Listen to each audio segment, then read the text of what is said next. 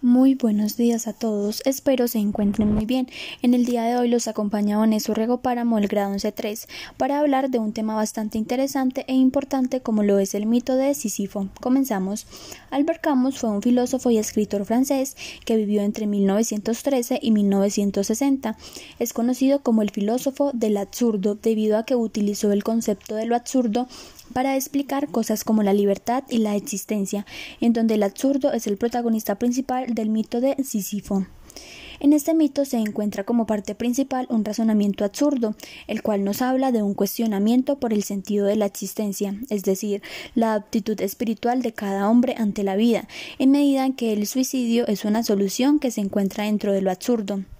nos describe cómo el hombre llega a sentir comportamientos consigo mismo que lo llevan a una crisis existencial, como Albert Camus lo denomina o llama que a una razón para vivir es al mismo tiempo una razón para morir, en donde podemos notar cómo el, cómo el individuo termina con su vida a causa de un sinnúmero de particularidades que lo agobian, además que el hombre que determina su muerte afirma tener una razón y un sentido correcto para acabar con su propia existencia, pues hay gente que muere por un argumento, hay gente que muere por una ideología, y esto pasa porque la persona esa ideología la convierte en el sentido de su vida, y como el sentido de la vida vale más que la vida, la persona termina muriendo por esa ideología.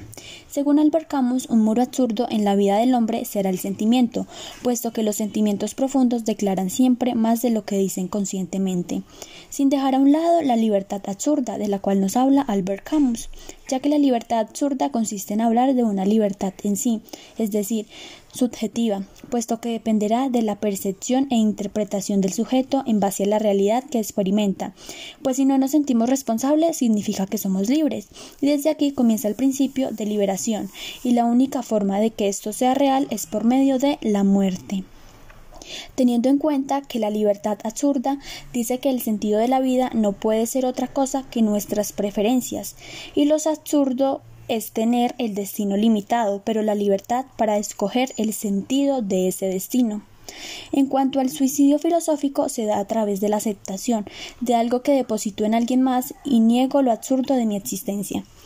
A causa de esto, la relación que hago del mito con mi vida, con mi existencia, es que la vida del ser humano es como la de Sísifo. Nos pasamos la vida moviendo una roca que vuelve a caer, y aunque la vida no siempre es como queremos, para salir de esto debemos confrontar el absurdo. No podemos salir del absurdo porque este es la existencia y se te hace patente todo el tiempo, pero debemos convivir con el absurdo y a la vez encontrar el sentido de la vida que en algún punto hace que nos olvidemos de lo absurdo. Por lo tanto, la cantidad y variedad de experiencias que podemos acumular son las que determinan nuestra moral,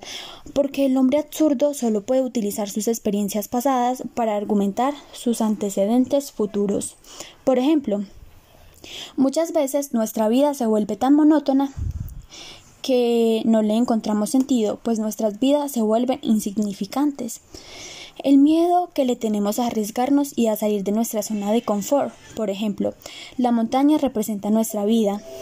La base de la montaña es nuestro nacimiento, y en la cima, el punto más alto, extremo y más lejano, está la muerte, y ésta puede llegar en cualquier momento, y nos pasamos la vida pensando en cosas insignificantes y dejamos pasar lo que en realidad tiene valor,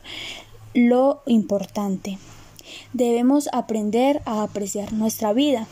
Y una moraleja que nos deja esta lectura es a aceptar lo finita que es la vida y lo importante que es la muerte. Muchas gracias.